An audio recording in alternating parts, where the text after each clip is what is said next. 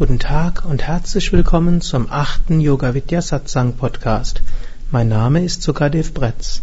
Nachdem der letzte Podcast, der Ostervortrag, sehr kurz war, ist dieser umso länger, nämlich etwas über eine Stunde.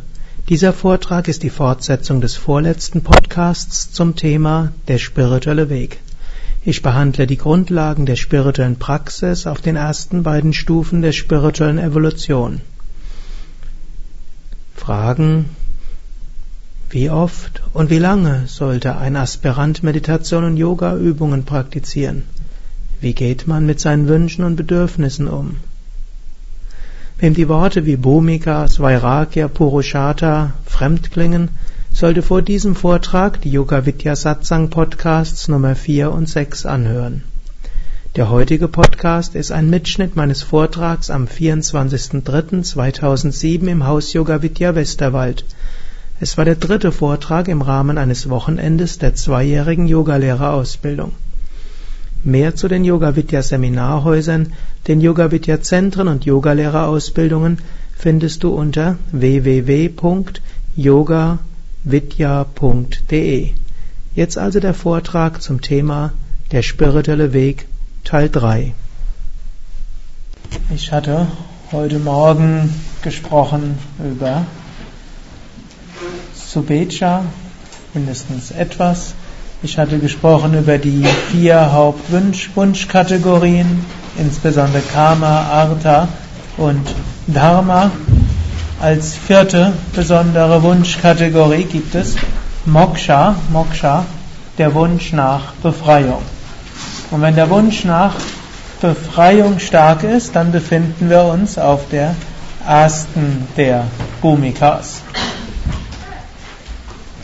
Und ich will gleich etwas mehr erzählen über Subecha. Es kann auch schon helfen, wenn man dieses Modell von Karma Artha Dharma Moksha so ein bisschen als eine der Möglichkeiten nimmt, wie man vielleicht auch ja, andere Menschen ein bisschen einschätzen kann, um mit ihnen umzugehen. Bei manchen Menschen ist es so, dass mal eine, das eine wichtiger ist und mal das andere, oder in dem einen Lebensumstand ist das eine wichtiger und im anderen das andere. Und bei manchen ist eigentlich eine Wunschkategorie ihr ganzes Leben vorherrschend. Und es gab ja in der ja, Psychotherapie, in der Psychologie eine ganze Weile so Schulenstreitigkeiten. Da gab's Freud und Psychoanalyse, die haben gesagt, die Menschen streben hauptsächlich nach Sexualität. Also auf der Ebene von Karma und alle Probleme fangen dort irgendwie an. Wobei den Begriff Sexualität sehr viel weiter verstanden hat, als wir das vielleicht heute tun würden oder als es seine Zeitgenossen damals getan haben. Dann kam irgendwann einer namens Adler und hat gesagt, Menschen streben nach Macht. Und daraus gibt es dann die Minderwertigkeitskomplexe, von denen mögt ihr schon mal gehört haben. Der Adler hat das irgendwann mal erfunden. Also Artha.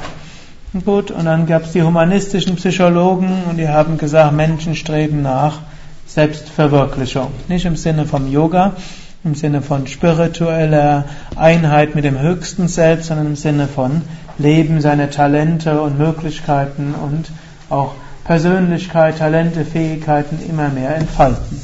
Das wir, auf der Dharma-Ebene haben. Und Menschen haben alle all diese Kategorien und dann kam irgendwann noch die transpersonale Psychologie dazu und hat gesagt, ja, wir können beobachten, was Menschen oft am meisten motiviert und was vielleicht sogar das größte Heilpotenzial hat, ist, wenn Menschen zu etwas kommen, was jenseits ihrer individuellen Persönlichkeit ist. Wir werden ja im November einen großen Yoga-Kongress in Bad Meinberg haben und das machen wir in Zusammenarbeit mit der sogenannten SMMR, das ist so ein Zusammenschluss von Wissenschaftlern, die sich der wissenschaftlichen Erforschung von Meditation dort gewidmet haben. Und da wird so einige Vorträge auch geben aus der transpersonalen Psychologie und empirische Studien über das Heilpotenzial von spirituellen Praktiken. Also alles vier gehört dazu, aber es gibt Menschen, bei denen überwiegt das eine oder überwiegt das andere. Und wenn Menschen hauptsächlich an Karma, hm, Sinnesbefriedigung interessiert sind. Hm. Also hm, angenehm essen, schön wohnen, nicht zu viel arbeiten, nicht zu komplizierte Familienbeziehungen und dann sind sie relativ glücklich. Wenn man mit den Menschen dann spricht, sie sollten an ihren Talenten feilen und sie sollten ihre Selbst, ihre, ja, sich wirklich in ihr Herz hören und wirklich da dem folgen, die schauen einen nur etwas befremdet an. Oder angenommen, ihr habt einen Ehegatten oder eine Frau, die der oder die hauptsächlich an Arta interessiert ist, will Geld, Kohle machen und dann müsst ihr damit rechnen, dass auf der Karma-Ebene nicht immer alles möglich ist und dass auf der Dharma-Ebene vielleicht auch nicht so viel ist und spirituelles Verständnis wenig. Dafür wird er oder sie bereit sein, lange zu arbeiten, um viel Geld zu verdienen und letztlich denkt, das ist sein Hauptbeitrag für die Familie. Also Artha, wenn das überwiegt und so kann man dann auch mit Menschen umgehen. Dann genauso auch Dharma. Es gibt Menschen, für die, die sind einfach für andere da. Das war immer schon ihre Hauptmotivation im Leben. Und das ist sie jetzt und wird sie auch bleiben. Und auch dort hilft es, wenn wir wissen, dass bestimmte Menschen, mit denen man umgeht, auf dieser Ebene Motivation haben. Gut, dann gibt es aber auch also seit ja, ja zum größten Teil werdende Yogalehrer. Menschen, die Yogakurse besuchen, kommen auch aus unterschiedlichen Motiven. Und das Schöne am Yoga ist, Yoga kann helfen, auf allen vier Kategorien zu helfen. Schon auf der ersten Ebene, Karma. Yoga hilft, dass man gesünder ist. Yoga fühlt sich toll an. So eine Asana-Stunde ist auch eine sinnliche Erfahrung. Ist irgendwie was Schönes dort. Und es hilft einem vielleicht auch, dass das Essen besser schmeckt. Es hilft, dass man das Frühjahr besser genießen kann. Vielleicht auch, wenn man entspannt ist und offen ist, das Zusammensein mit dem Partner besser genießen kann. Also Yoga hat auch etwas, was für Sinnesbefriedigung gut ist. Und für viele Menschen steht ja gerade dieser gesundheitliche Aspekt und das Heilen von Krankheiten und das Loswerden von Stress eine wichtige Rolle. Auf der Artha-Ebene gilt, um erfolgreich zu sein, braucht man auch Energie und Ausstrahlung. Und manche Menschen kommen zum Yoga, um mehr Energie zu bekommen. So auf dem vorletzten Yoga-Kongress, den wir hatten, da wurden auch so eine empirische Studie vorgestellt und die hat dort gezeigt, die Mehrheit der Menschen kommt, um mehr Energie zu bekommen. Hm? Hm, wie auch immer man das definieren will. Und eine der Hauptwirkungen vom Hatha Yoga ist ja, dass Prana, die Lebensenergie, erhöht wird. Und das kann dann eben auch helfen für beruflicher Erfolg. Wenn dort ein Personalchef zwei Bewerber vor sich hat und der eine hat keine Energie und der andere strahlt die Energie aus, hm? wen wird er wohl einstellen? Hm? Und wenn man dann um Beförderung geht hm? und der eine ist immer ein Grieskram und der andere in seiner Gegenwart blühen auch die anderen auf, wer wird wohl befördert werden? Also hier Prana hilft auch für beruflichen Erfolg, Yoga kann auch dort hilfreich sein. Dharma, viele Menschen ist durchaus vielleicht sogar ähnlich wie vorher. Bei vielen Menschen geht es nicht darum, mehr Kohle zu machen, sondern sie wollen anderen helfen und dienen. Und Burnout-Syndrom ist recht verbreitet unter Menschen, die helfen und dienen wollen. Ich habe da gerade mal vor kurzem etwas Längeres gehört, so einen Vortrag darüber. Und dort hieß es, dass nicht, dass diejenigen am gefährdetsten sind für Burnout, die besonders engagiert sind. Die wenig Engagierten sind wenig Burnout gefährdet. Die werden sich in ihrem Beruf nicht übermäßig anstrengen. Es gibt zwar äußerer Stress und vielleicht machen sie dann auch mal krank oder werden auch mal krank, aber es sind die, die besonders engagiert, hoch motiviert sind, die dort unter Burnout leiden können. Und besonders wenn es helfende, lehrende Berufe sind und ein Mensch noch dazu engagiert ist, dann steigt die Gefahr noch mehr. Dessen sollte man sich bewusst sein und eine Möglichkeit dann dem vorzubeugen ist Yoga zu üben. Man übt regelmäßig Yoga, man lädt sich so immer wieder auf, denn wir können auch nur so viel geben, wie wir auch selbst haben. Und man muss etwas für sich selbst tun, um anderen mehr geben zu können. Das ist so wie im Blutkreislauf, gibt es da so eine schöne Analogie. Wenn das Herz das Blut pumpt, welches Organ kriegt als erstes das Blut?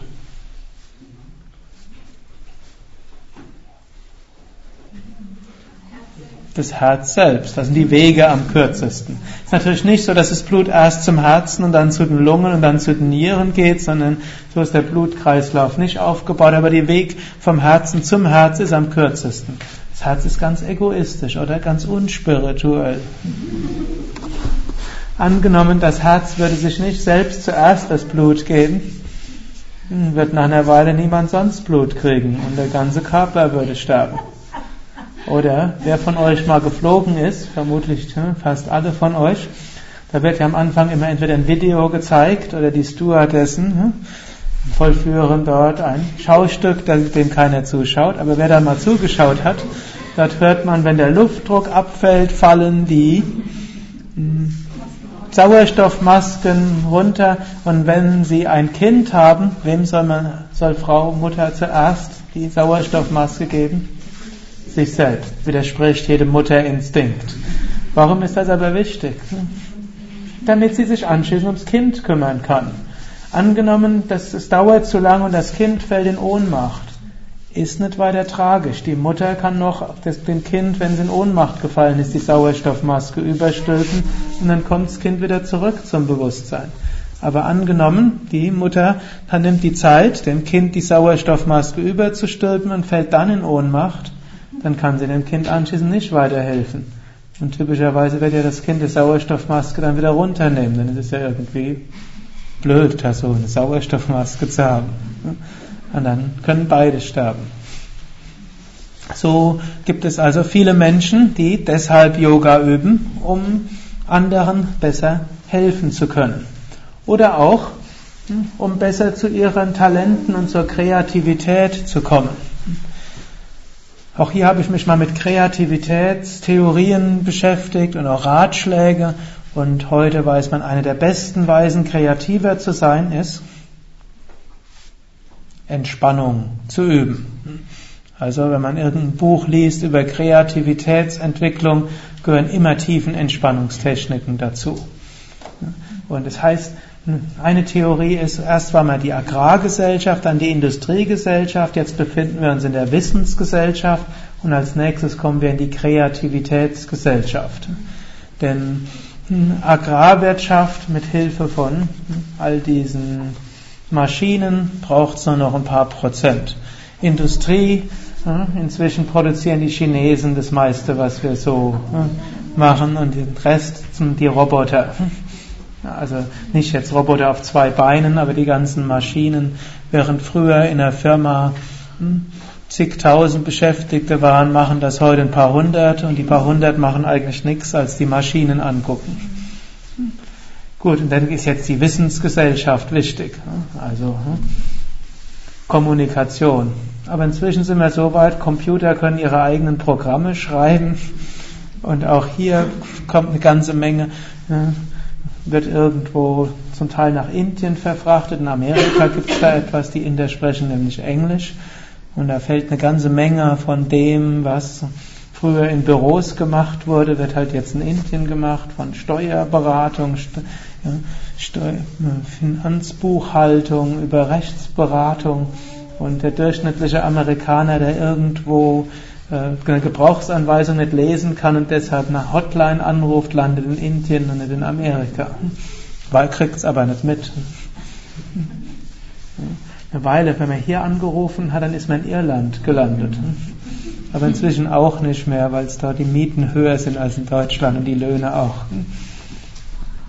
Also jedenfalls, das wandert auch ab. Also der nächste Schritt ist die Kreativitätsgesellschaft. Kreativ können Computer noch nicht sein und da die anderen, die aufstrebenden Wirtschaften bisher mehr an das logische und technische Denken gewöhnt sind, ist der nächste Schritt. Die kreativen Berufe, die werden weiter bleiben, die sind zukunftssicher und dort spielt dann eben auch wieder Entspannung und Yoga eine besondere Rolle. Nicht umsonst ist in den kreativen Berufen auch die Praxis von Yoga erheblich überrepräsentiert. Gerade in Amerika. In Amerika wird man kaum Künstler, Schauspieler finden, der nicht entweder Yoga praktiziert oder mal praktiziert hat oder irgendwas daraus genommen hat. Hm? Man kann einfach besser hm, kreativ sein, singen, tanzen, produktiv sein, neue Ideen haben, wenn man Yoga übt. Und hm, auch Menschen, die mehr herausfinden wollen, was will ich eigentlich, hm, wenn wir Yoga üben, kriegt man das eher raus. Kann übrigens manchmal auch zu einem Problem werden. Und zwar wird das insbesondere für die Mitmenschen manchmal zum Problem. Ich kann euch dort eine lustige Anekdote erzählen. So zur Anfangszeit hier hatten wir nicht so viele Seminarteilnehmer wie jetzt. Und dort gerade bei diesen zwei Jahresausbildungen, wir hatten da 40, 35, 40 Teilnehmer und da habe ich die Teilnehmer einzeln persönlich noch hm, verabschiedet und relativ häufig kamen dann, hm, wurden dann Teilnehmerinnen abgeholt von ihrem Mann. Eigentlich fast nie, dass ein Teilnehmer von der Frau abgeholt wurde. Und so ab und zu mal hat dann der Mann so die Gelegenheit ergriffen, mal mit mir zu sprechen.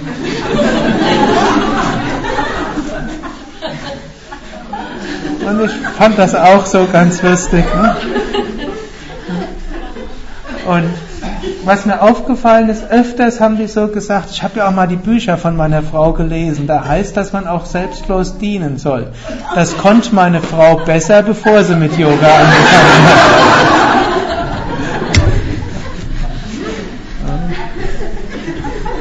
An eurem Lachen erkenne ich, dass, da, dass einige von euch damit etwas anfangen können. Also, es gibt eine wichtige Phase auch auf dem spirituellen Weg, dass man lernt, mehr auf sich selbst zu hören, dass man vielleicht etwas mehr Zeit für sich nimmt und dann hm, mit dieser neu gefundenen Kraft, Inspiration dann wieder natürlich anderen wieder hilft. Ist übrigens manchmal auch ein bisschen eine Schwierigkeit, wenn man einen Ashram leitet. Ich weiß nicht, ob ihr das jetzt verstehen könnt.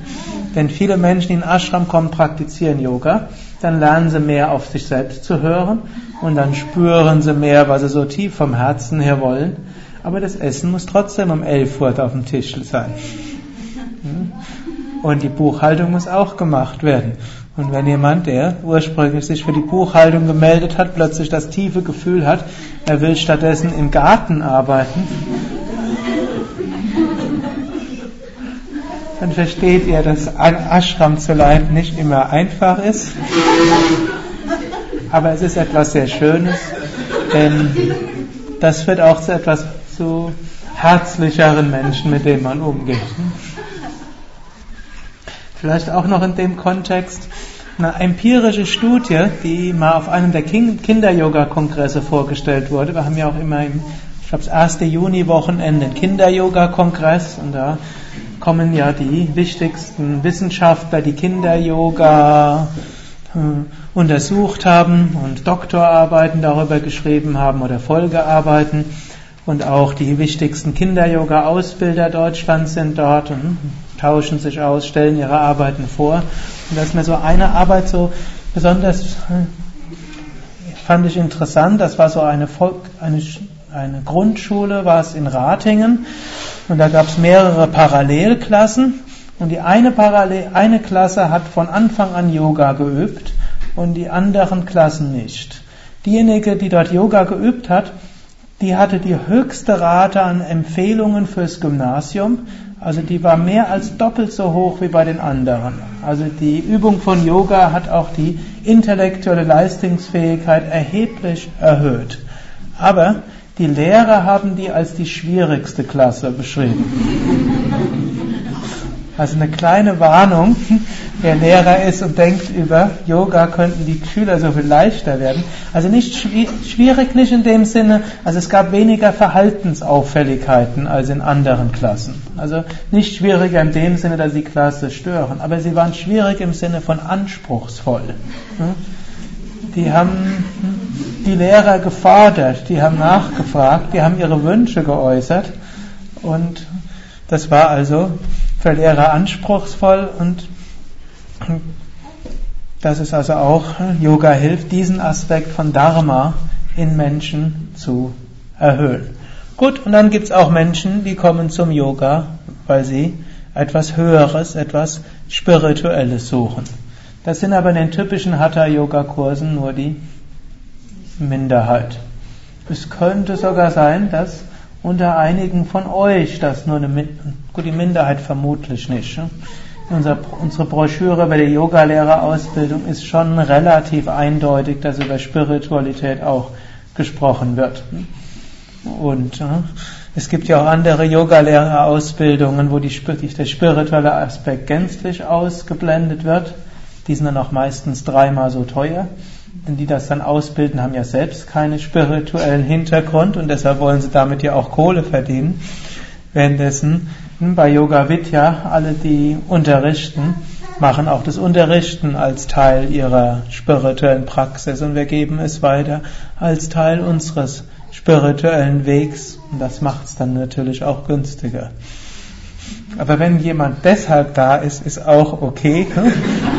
Aber dann hilft es euch auch ein bisschen die spirituellen Hintergründe dort mit hm, zu verstehen. Hm, es gibt eben auch Schüler, die deshalb mit Yoga anfangen, um einen spirituellen Weg zu gehen.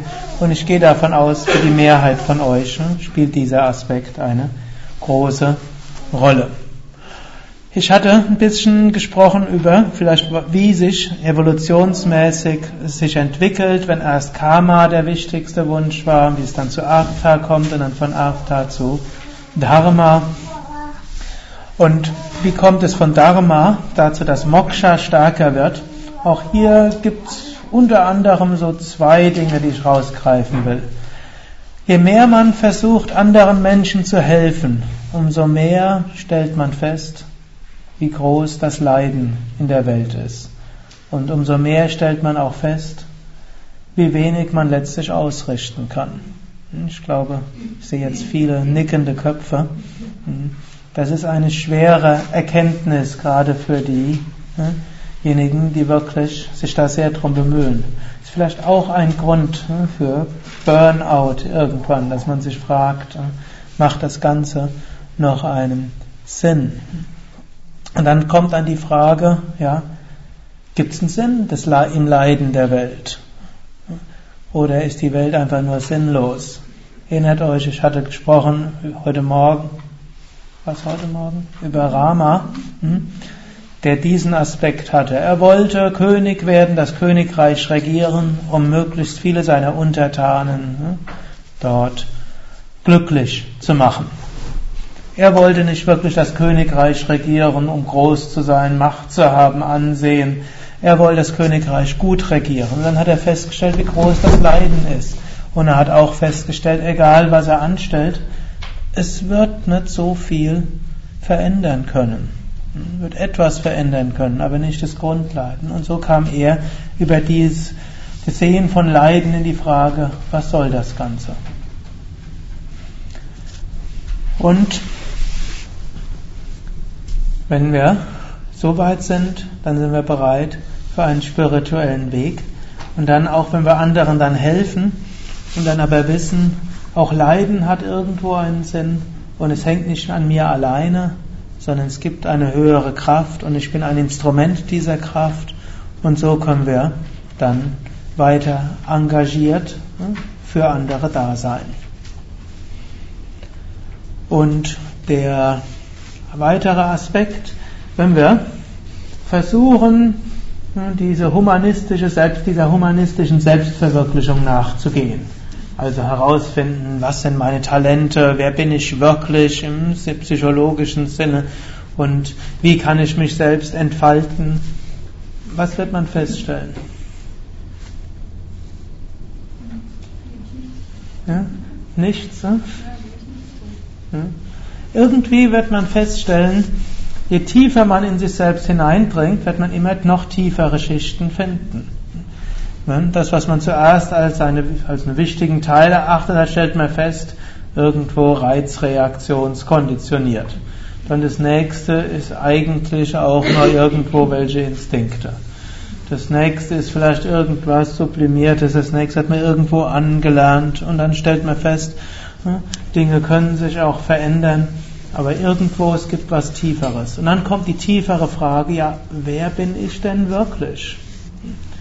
Und nicht mehr so einfach im Sinne von Persönlichkeit als Person, sondern man stellt fest, in mir ist etwas, was mehr ist als nur Persona. Persona ist ja lateinisch und heißt Maske. Das ist das, was im alten griechischen und dann auch römischen Theater die Schauspieler anhatten. Die hatten eine Maske an und das heißt dann Personare heißt in Durchtönen. Durch die haben sie dann gesprochen. Und im Grunde genommen all unsere Persönlichkeitsteile sind letztlich Maske, durch welche unsere Seele sich ausdrückt. Also Maske ist jetzt nicht negativ hm, verstanden. Oft denkt man, ein Mensch hat eine Maske, man will ihm die Maske vom Gesicht wegnehmen. Gut, dann sieht man das Gesicht, aber das Gesicht ist auch nichts anderes als eine Maske. Was wäre das richtige Gesicht? Wenn man morgens aufwacht hm, und vielleicht einige der Frauen noch nicht ihre hm, Schönheitsdekoration draufgetan haben, ist das das wahre Gesicht? Oder das, nachdem man hm, seine ästhetischen Fähigkeiten und die Mittel der modernen Technik genutzt hat? Was sollte dort wirklicher sein? Oder angenommen, man hat einen Unfall. Ist das jetzt das Wirkliche? Das sind alles Masken, durch die wir uns ausdrücken, durch die wir erfahren, durch die wir natürlich auch wichtige und wertvolle Erfahrungen machen. Aber es ist nicht das eigentliche Ich. Und dann kommt die Frage, ja, wer bin ich wirklich? Wenn diese Fragen wichtig werden, wichtiger als andere, sind wir dauerhaft auf Subhecha. Und eigentlich habe ich jetzt schon drei Sachen genannt, was auf Subhecha charakteristisch ist. Ich habe es nur noch nicht auf Sanskrit genannt. Vairagya, Viveka,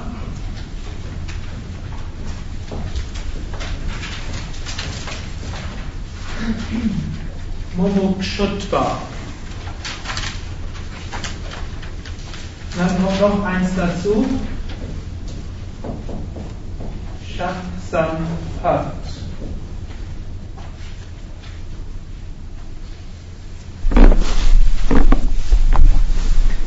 Vairagya ist nicht so einfach zu übersetzen. Es hat auch mehrere Bedeutungen je nach Kontext. Vairagya hat eigentlich vom Wortstamm her die Bedeutung Abwesenheit von Raga.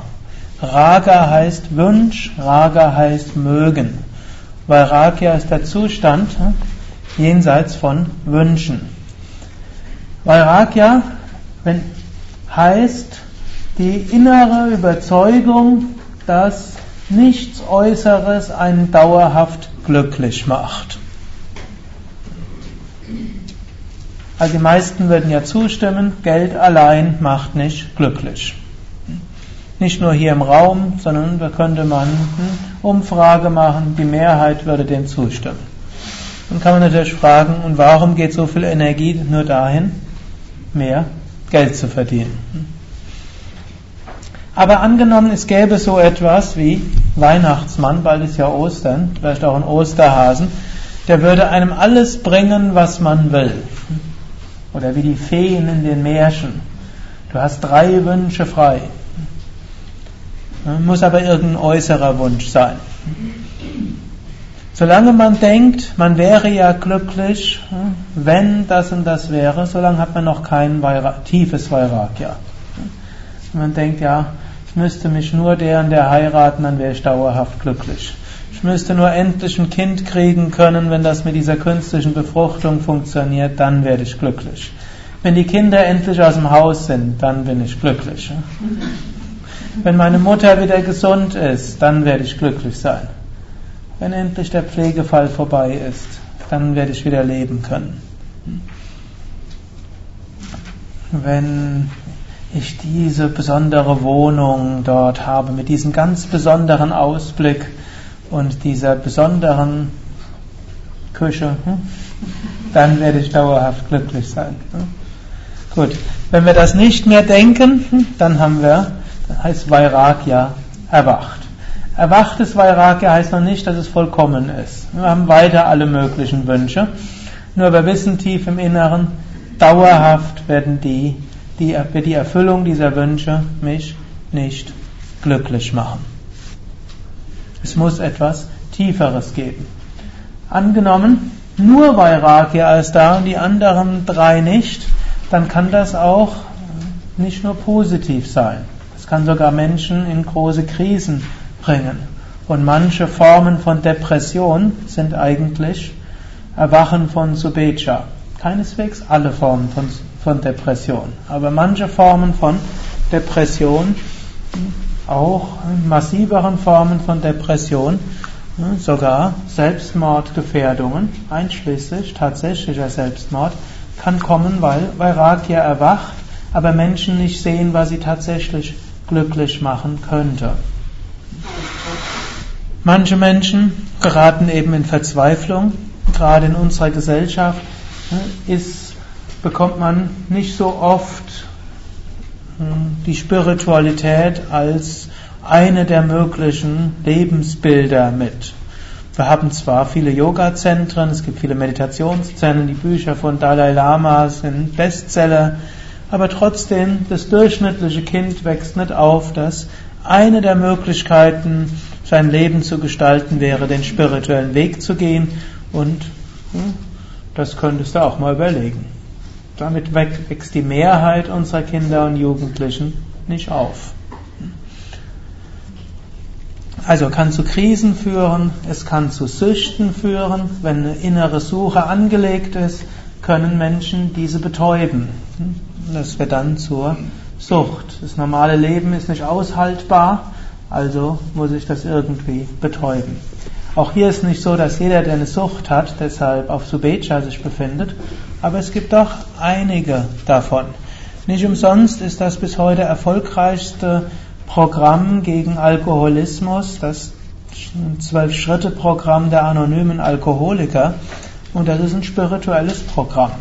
In einem, ich kenne mich jetzt nicht so detailliert aus, also ich habe keinen persönlichen hm, Hintergrund, aber ich kenne Menschen, die diesen Hintergrund hatten. Ich habe die Bücher gelesen und fand sie sehr interessant.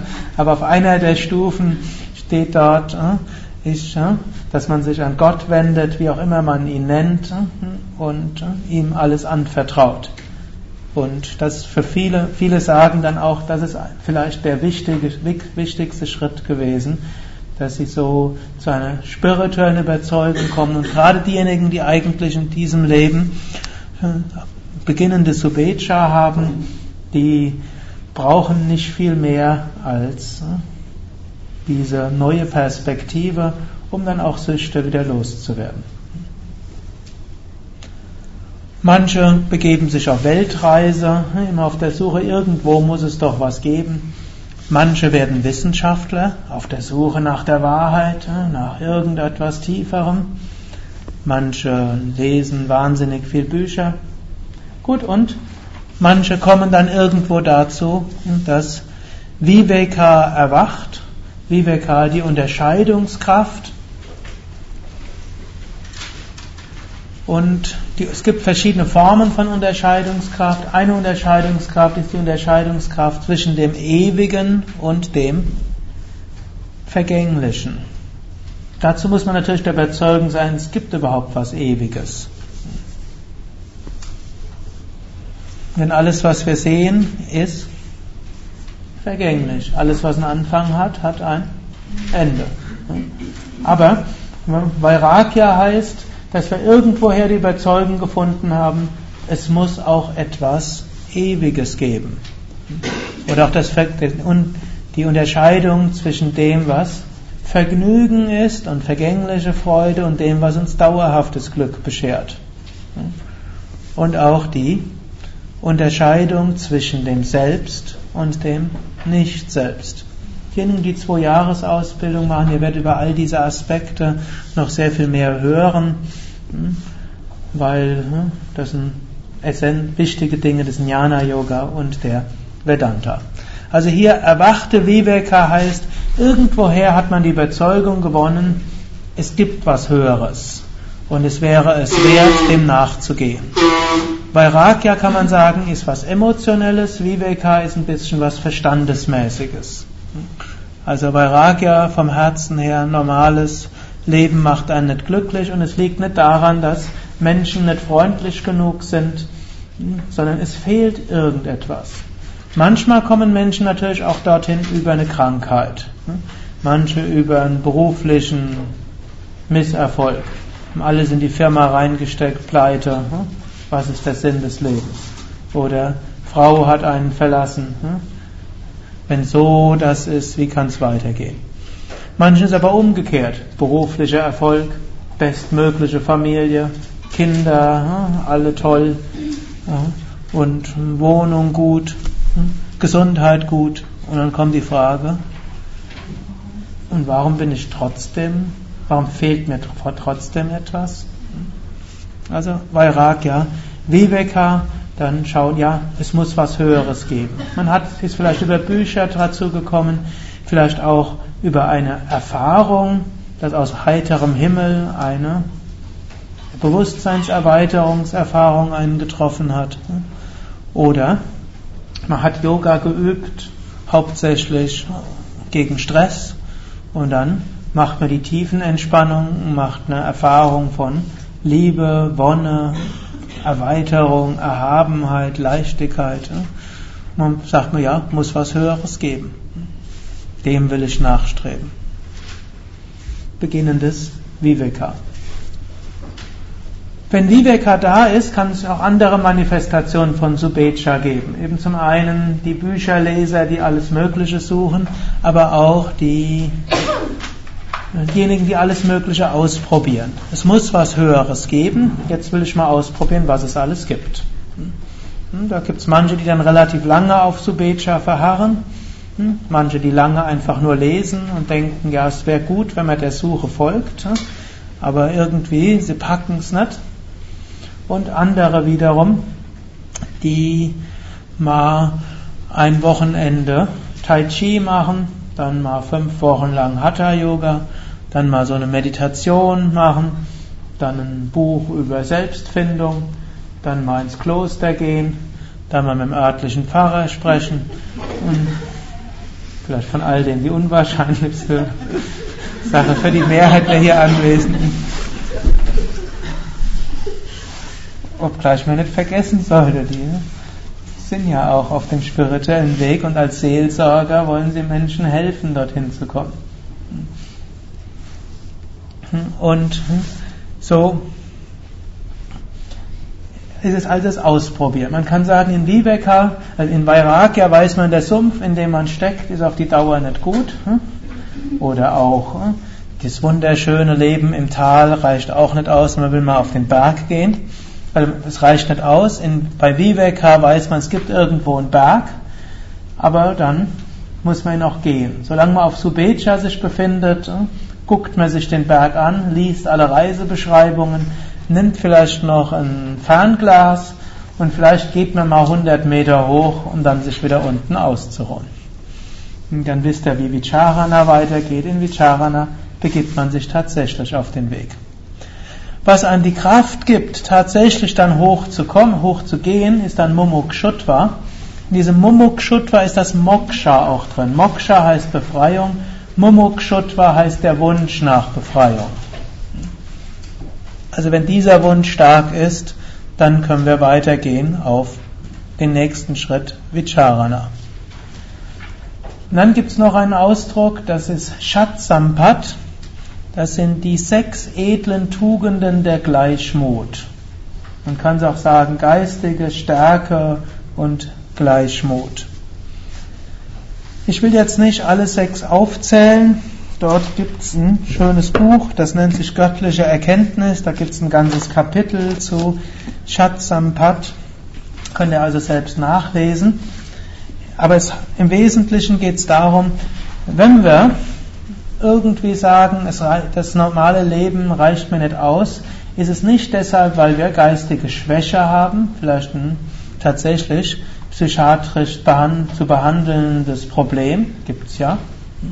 Ist nicht, dass ich in der klinischen Depression bin, ist auch nicht, dass ich körperlich krank bin, ist es auch nicht deshalb, weil ich zu faul bin hm, zu arbeiten und deshalb beschwere ich mich, dass ich nicht genügend Geld habe oder hm, ich hm, habe nicht die Kraft, mich gescheit zu kleiden und deshalb werde ich nie eingestellt und deshalb sage, was mache ich in der Gesellschaft, sondern wir haben sehr wohl geistige Stärke und wir haben sehr wohl auch einen gewissen Gleichmut. Es ist nicht nur deshalb so, dass ich jetzt äh, danach strebe, weil irgendwas gründlich schiefgegangen ist.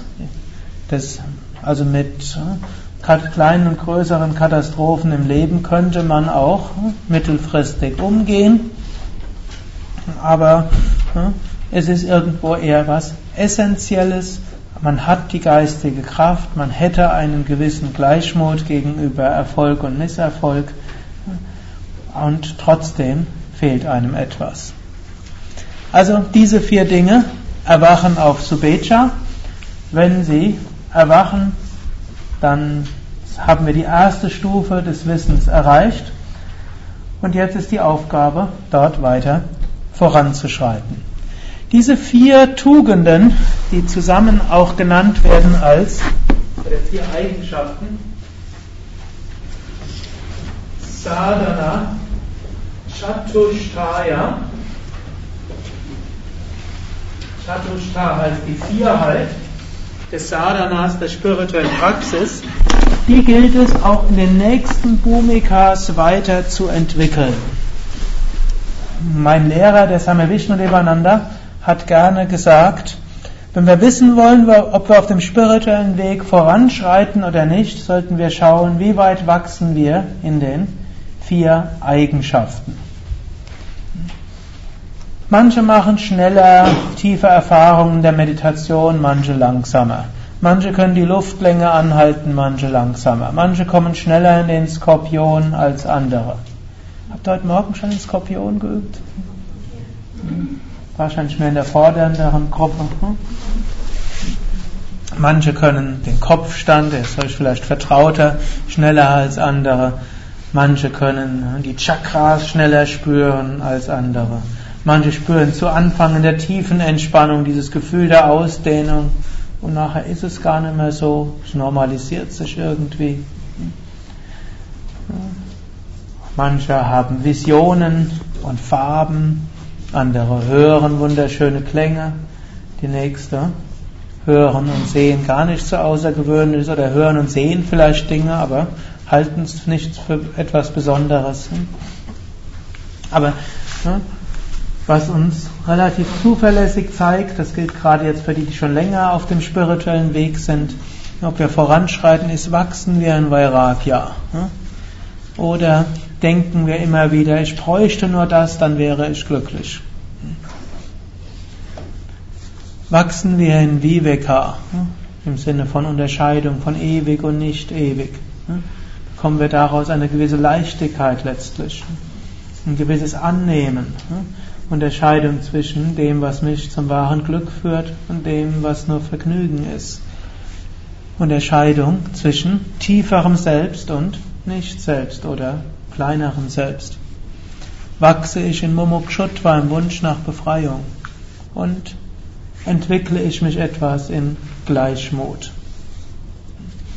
Die, in der Gleichmut kann man sich mehr entwickeln, weniger entwickeln.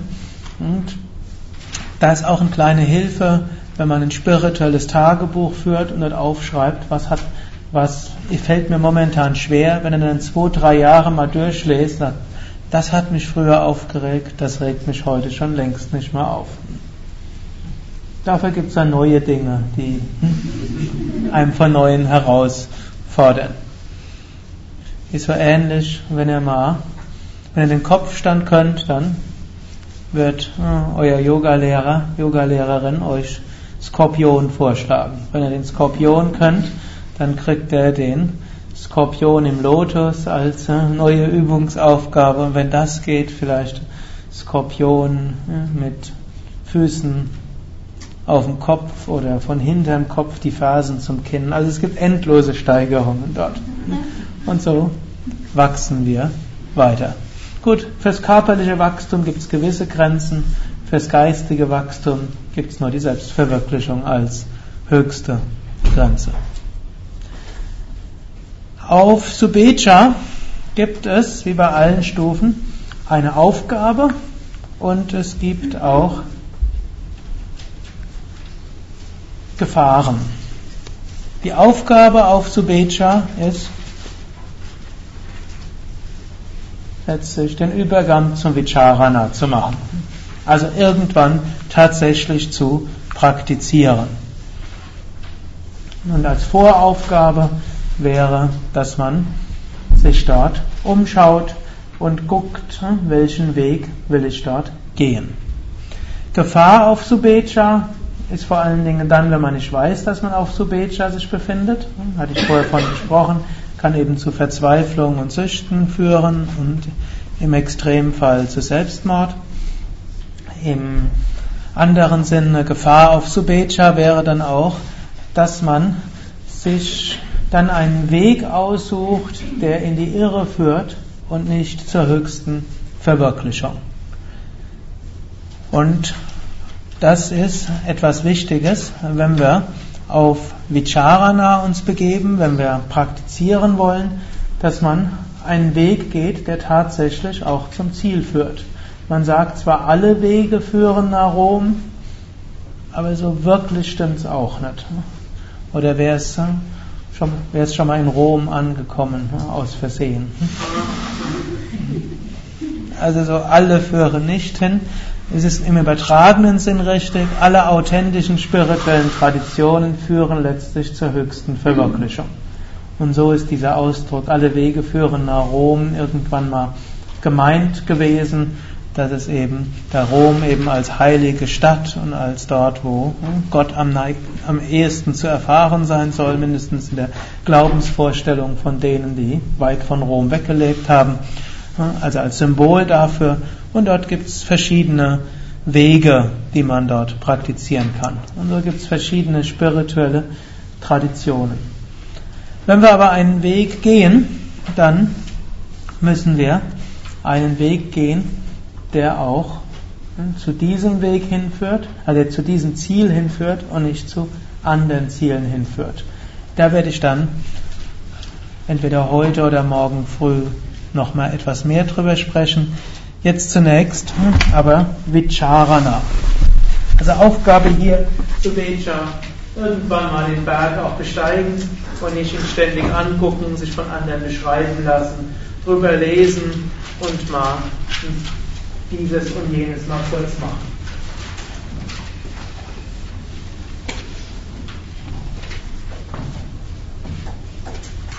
Vicharana übersetze es gerne als, Recht, als rechtes Streben. Das heißt, wir befinden uns auf dem spirituellen Weg. Der Suchende sucht jetzt nicht einfach nur, sondern er ist zum Sadhaka geworden. Sadhaka ist jemand, der Sadhana übt.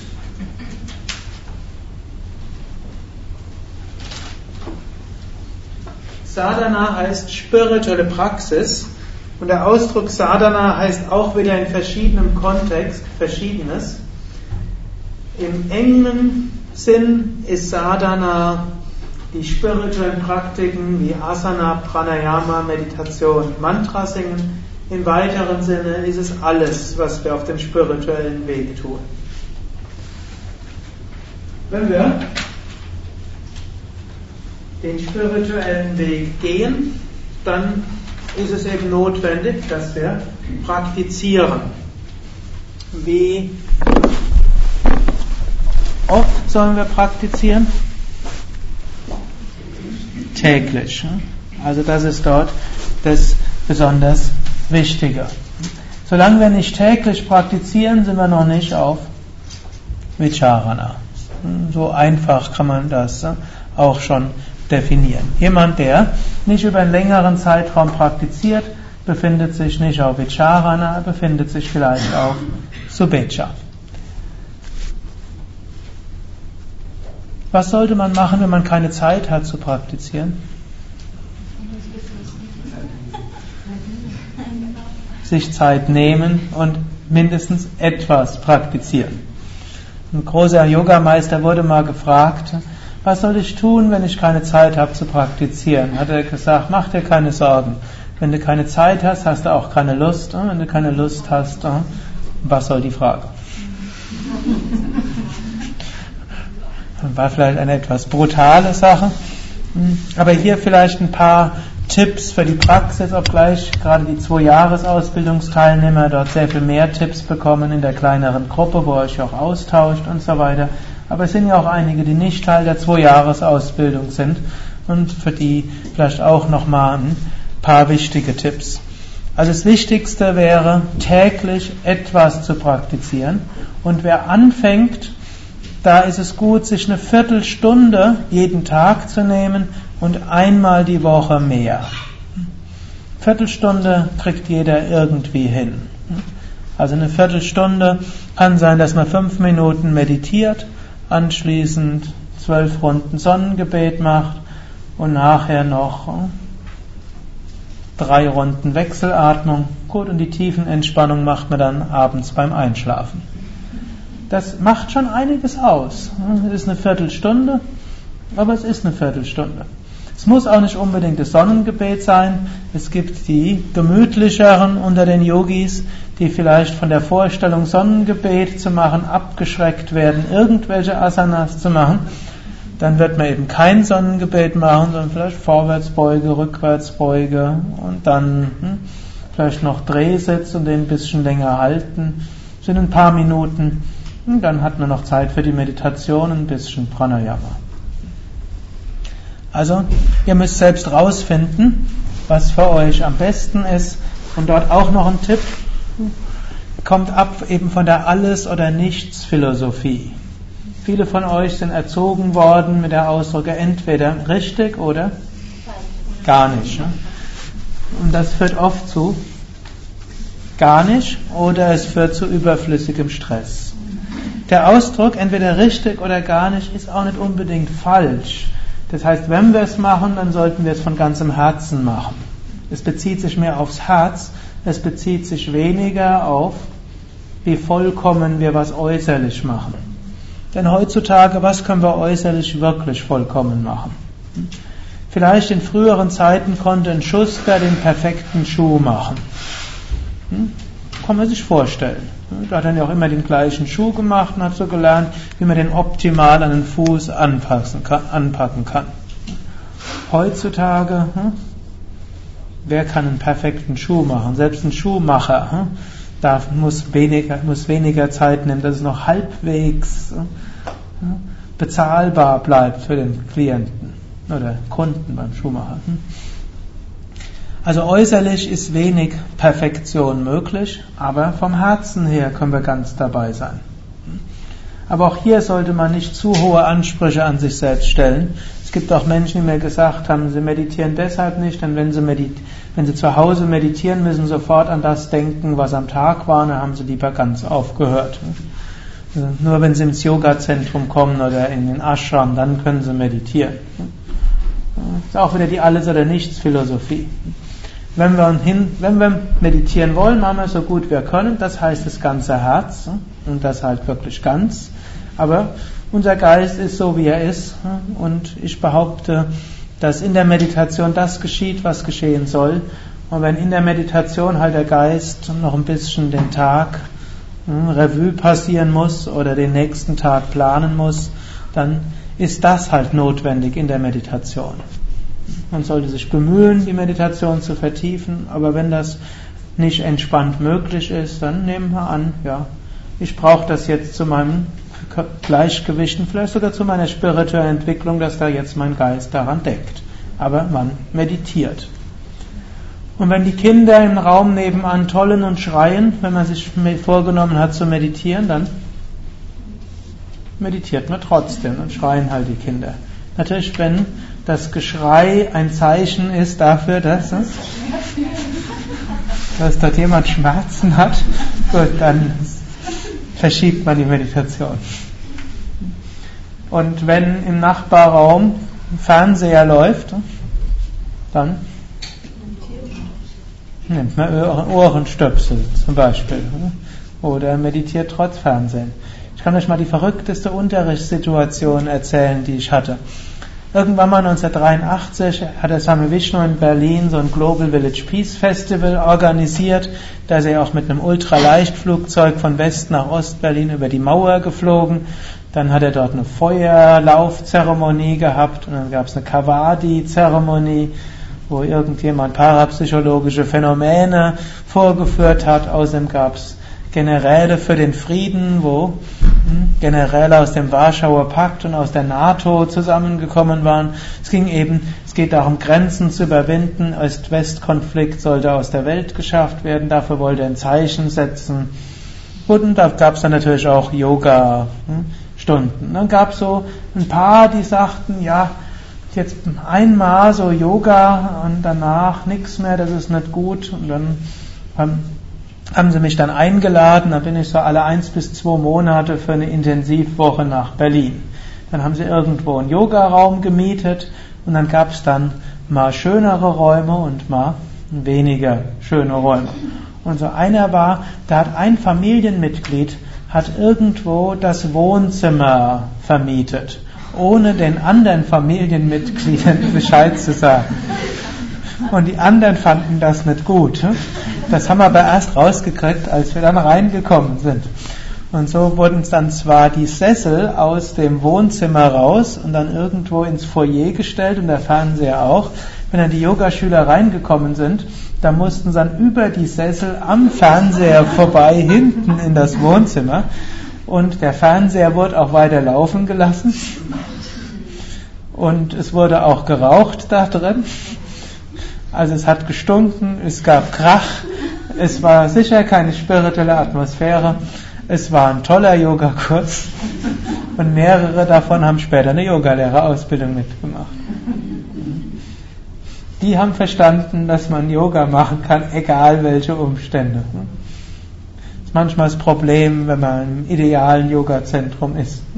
Dann denkt man, zu Hause kann man nicht meditieren. Man kann sehr wohl meditieren, egal was dort ist. Also Hauptsache ist, man meditiert, man macht Asanas und Pranayama. Glücklicherweise, wenn ihr einen Partner habt, der raucht, ist der heute leichter dazu zu bringen, das nicht in, in der Wohnung zu machen, als es früher war. Gut, wenn er selbst noch raucht, dann meditiert trotzdem. Aber bitte nicht hier auf den Zimmern rauchen. Gut, also am Anfang gilt, ist erstmal die Aufgabe, täglich zu praktizieren, etwas zu praktizieren, besser täglich etwas als einmal die Woche zwei Stunden. Gut ist es täglich etwas und einmal die Woche mehr. Denn in dem einmal die Woche mehr kommt man zu einer tieferen Erfahrung. Durch das tägliche kann man es dann auch in den Alltag hineinbringen. Dann im Lauf der Zeit ist es gut, eine Stunde am Tag zu praktizieren. Und so die Mehrheit derjenigen, die längere Zeit wirklich ernsthaft auf dem Weg ist, übt tatsächlich so eine Stunde am Tag. Ich gebe ja auch sehr viele Yogalehrer Weiterbildungen hm, und da frage ich manchmal gerade in den neun Tagen Weiterbildung, wie viel praktiziert ihr? Und kann zwar nicht garantieren, dass die Antworten ehrlich sind, aber ich, ich meine, Yoga-Menschen sind durchaus ehrlich. Die große Mehrheit sagt etwa eine Stunde am Tag. So eine Stunde kriegt man irgendwie hin. Eine Minderheit übt weniger, die langfristig auf dem Weg sind, und eine Minderheit übt langfristig mehr. Aber so eine Stunde ist hinkriegbar und dort für die meisten gehören 20 Minuten Meditation am Tag dazu und dann 40 Minuten Asanas und Pranayama. Wenn man das über einen längeren Zeitraum macht, dann tut sich etwas. Für einen gewissen Zeitraum oder auch langfristig gibt es auch die Möglichkeit, intensiver zu üben. Will ich aber jetzt heute nicht drüber sprechen. Wenn ihr die Viertelstunde mal ein paar Monate gemacht habt, ist schon sehr gut. Wenn ihr die Stunde dann irgendwann integriert, dann könnt ihr sicher sein, in diesem Leben macht ihr gute Fortschritte. Der zweite Aspekt, wenn wir von Vicharana daneben, dass wir Sadhana eng verstanden sind von spirituellen Praktiken üben, ist Sattva. Jetzt, wer von euch weiß nicht, was Sattva ist? Wer weiß, was Sattva ist? Die große Mehrheit weiß es weder noch weiß sie es nicht. Gut, Sattva gehört zu den drei Gunas, die drei Eigenschaften der Natur, also die die Yogis alles einteilen. Da gibt es also Sattva im Sinne von Reinheit, Licht, Freude, Wissen. Dann gibt es Rajas, Unruhe, Aktivität, Gier. Und dann gibt es und Tamas ist Trägheit, Traurigkeit, letztlich das, was krank macht, Depression, Müdigkeit. Obgleich es auch angenehmere Formen von Tamas gibt, eben so ein angenehmes Geschafftsein. Hm? Wenn man am Abend hm, nach einem wunderschönen Seminartag ins Bett geht und dann gut schläft. Das ist noch ein positiver Aspekt von Sattva. Will ich so vor, hm, voraus sagen. Im Allgemeinen versucht man als spiritueller Aspirant im Yoga seinen Lebensstil sattwig zu machen. Und das heißt zum einen, oder das heißt besonders, dass man auch lernt, mit seinen Bedürfnissen auf eine geschickte Weise umzugehen. Heute Morgen hatte ich ja viel gesprochen, auch zu Anfang dieses Vortrags, über die vier Sinnes, die vier Hauptbedürfniskategorien, Karma, Artha, wer ist die beiden anderen nochmal? Dharma und Moksha. Und sagte, ich nehme an, die Mehrheit von euch befindet sich auf Vicharana. Ja? Sucht nach etwas Höherem und seid bereit dafür zu praktizieren. Praktizieren heißt Sadhana, das heißt aber auch den Lebensstil etwas umzustellen. Die Wünsche auf diesen vier Kategorien bleiben aber, auch wenn der Wunsch nach Moksha eine gewisse Rolle spielt, ist, sind die anderen Wünsche weiter wichtig. Heißt auch nicht, dass jetzt bei euch notwendigerweise der Wunsch nach Moksha stärker ist als alles andere. Es heißt zwar, wenn der Wunsch nach Moksha stärker ist als alles andere, dann erreichen wir noch in diesem Leben die Selbstverwirklichung. Dennoch, realistisch gesehen, für die Mehrheit der Aspiranten ist Moksha wichtig, aber wenn sie ganz ehrlich wären, hm, sind Bedürfnisse und Wünsche auf den anderen Kategorien hm, mindestens gleichwertig. Und das ist auch okay. Ja? Eine Frage, dieses Problem mit dem Moksha, Wunsch nach Befreiung. Mhm. Befreiung von was? Befreiung von allem Leid, Befreiung von allen Begrenzungen, Befreiung von allen Verhaftungen. Aber ich bin dir dankbar, dass du es erwähnst, denn der Wunsch nach Moksha kann man auch anders ausdrücken.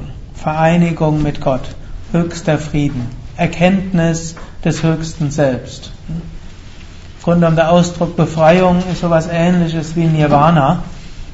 Eigentlich sagt er erstmal nichts. Das heißt, nur all das, was wir uns vorstellen können, davon wollen wir uns befreien, um zu dem zu kommen, was eine höhere spirituelle Wirklichkeit ist. Also Wunsch nach Moksha heißt Wunsch nach etwas Höherem. So könnt ihr selbst schauen, wie ihr, in welche Worte ihr das gerne fassen wollt. Es gibt zwar auch den sogenannten Weg der Entsagung, das heißt, man minimiert die Bedürfnisbefriedigung von Karma Artha, also hm, lebt im Zölibat als Mönch oder Nonne, man hat keine persönlichen hm, Besitztümer, vielleicht noch mehr in christlichen Klöstern kommt dann noch dazu das Gelöbnis der, des Gehorsams, hm, also man verzichtet sogar darauf, seine Bedürfnisse erfüllt zu bekommen. Übrigens in modernen Klöstern hm, nimmt dieser Aspekt stark ab. Auch dort hat, ändert sich einiges.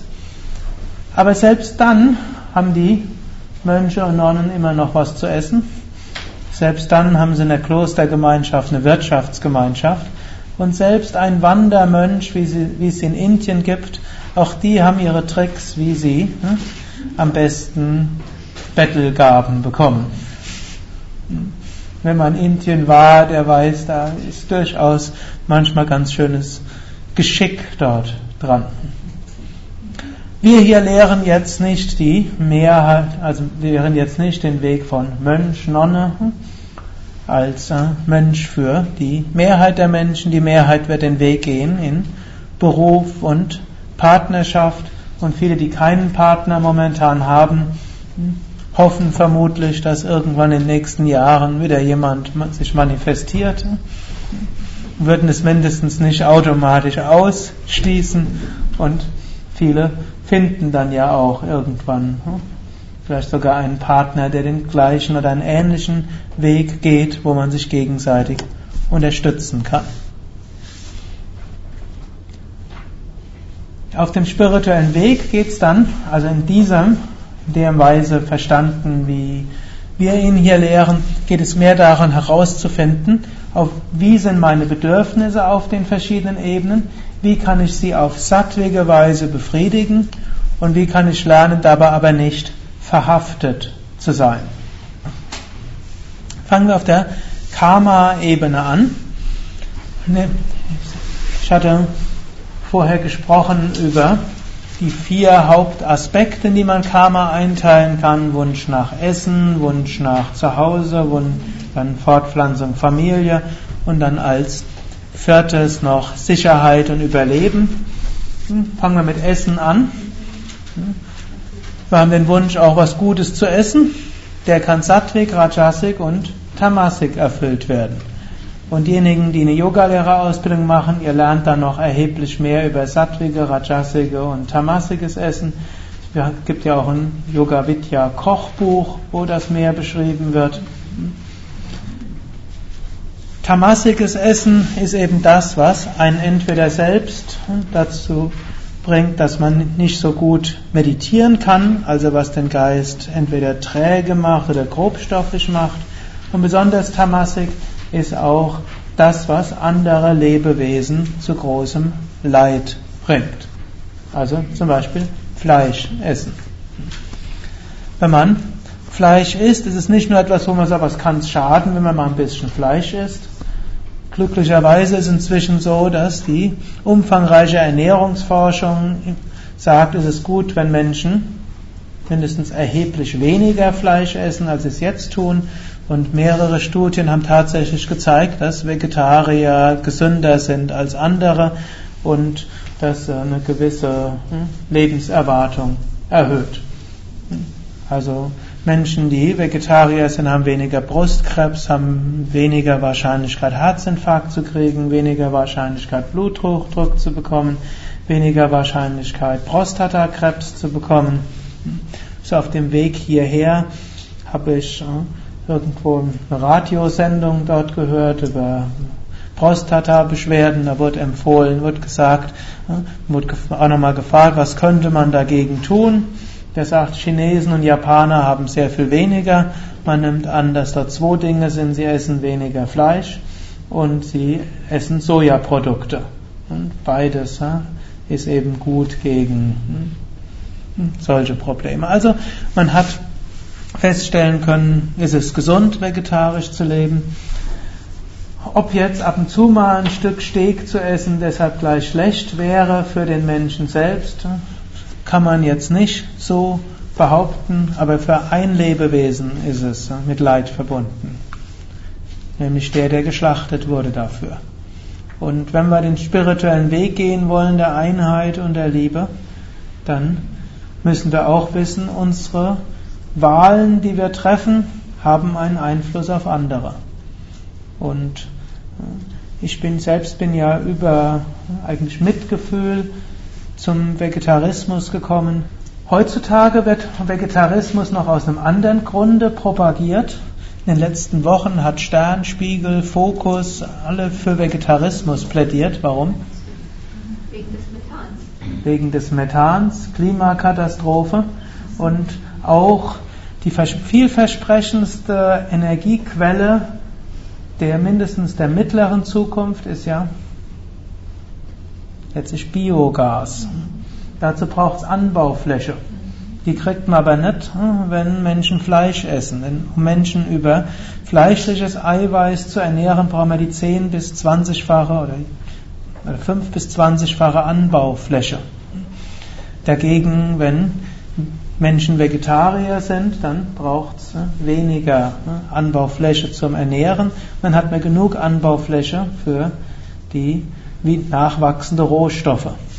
Und wo der Grund Methangas, gerade in der Massentierhaltung, ist äh, der, ich glaube, es gehört auf der Rangliste der Klimakiller relativ weit oben. Und die einfachste, klimaschonendste Maßnahme, die eine einzelne Person machen kann, ist Vegetarier zu werden. Das ist die, das Effektivste, was man machen kann für diesen Planeten. All das zu bedenken heißt auch eben auf sattwige Weise seine Bedürfnisse zu befriedigen. Und dann muss man natürlich rausbekommen, was bekommt mir von all dem und was schmeckt mir. Und diejenigen, die schon eine Weile Vegetarier sind, wissen, vegetarische Ernährung schmeckt eigentlich noch besser als vorher. Denn irgendwo ist es natürlicher, es entwickeln sich irgendwelche Geschmacksknospen und das, was einem vorher nicht geschmeckt hat, was gesund war, schmeckt einem plötzlich. Also, Essen sollte einem schmecken, aber es sollte auch sattwig sein. Darüber könnte man noch sehr viel mehr erzählen, ich will es aber hier hm, abschließen. Dann geht es um sattwige Bedürfnisbefriedigung auf einer anderen Stufe. Das ist, oder auch auf der Karma-Ebene, zum Beispiel auch Wohnung. Auch dort die Einrichtung der Wohnung kann man Sattwik, Rajasik, Tamasik machen. Sattwik heißt natürlich zum einen, dass ein selbst erhebt. Und das sind durchaus eher die hellen Farben. Und wenn er also nach Hause kommt, dann ist alles braun und schwarz. Und, und ihr habt irgendwo öfters griesgrämige Stimmung. Vielleicht wäre es mal an der Zeit, mindestens bei der nächsten Renovierung das Ganze mal heller zu machen. Aber angenommen, ihr fühlt euch dort sehr wohl, dann spricht da nichts dagegen. Das gilt auch vom Umweltmäßigen her. Kein Grund jetzt, existierende Möbel rauszuwerfen, um jetzt Neues reinzutun. Ich muss eigentlich aufpassen. Mein Bruder hat eine Polstermöbelfabrik. der, würde, der würde es nicht so begrüßen, wenn ich sage, es wäre vom Klima her besser, wenn man ne, seltener die Wohnungseinrichtung austauscht. Ne? Ich sag's trotzdem. Hm? Also, hm? wir können schauen, wie wirkt das. Hm? Und wenn ihr zum Beispiel auch, was habt ihr an Bildern rumhängen? Hm? Ist das wirklich Bilder, die erhebend sind oder sind es andere Bilder? Sattwik heißt aber auch jetzt nicht rücksichtslos zu sein. Angenommen, da ist ein Bild, das stört euch, aber eurem Partner ist es das Lieblingsbild, dann ist es nicht Sattwik, das Bild rauszuwerfen. Und es wird vermutlich euch mehr belasten, wenn dann eure Partnerschaft Risse bekommt, wenn ihr das öfters macht, als wenn ihr in der Wohnungseinrichtung öfters mal Kompromisse macht. Sattvik der Wohnungseinrichtung heißt natürlich auch hier Ökologie. Das kann auch heißen, dass man sich mit einem kleinen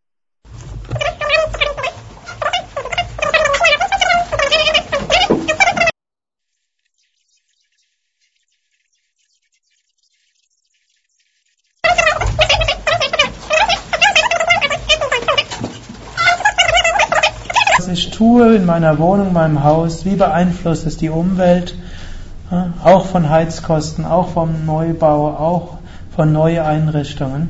Das heißt auch Sattvik dort.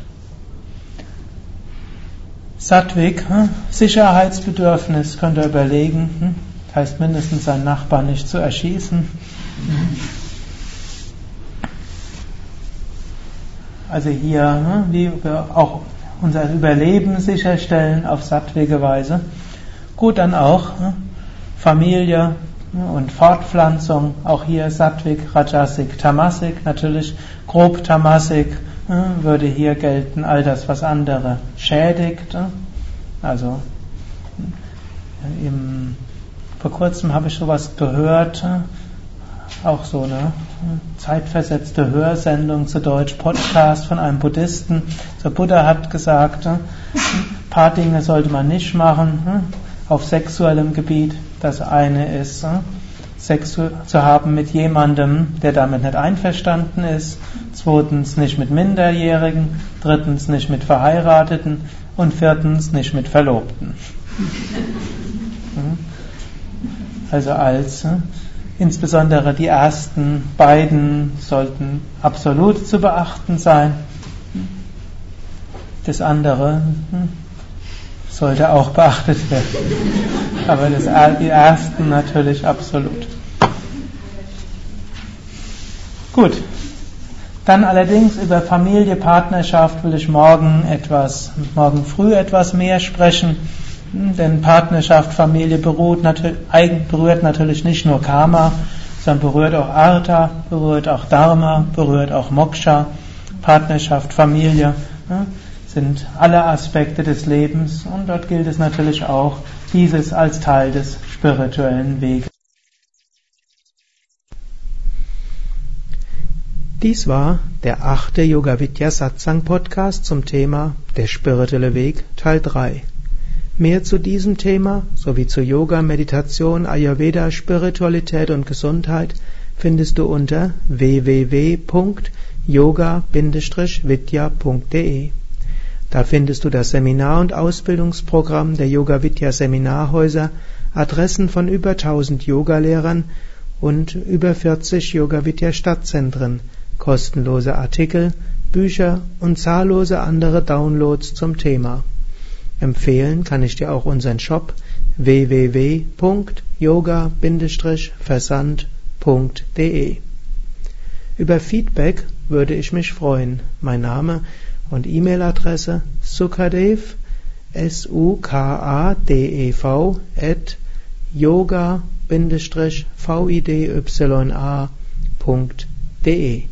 Ich wünsche dir eine inspirierende Woche. Bis zum nächsten Mal. Alles Gute.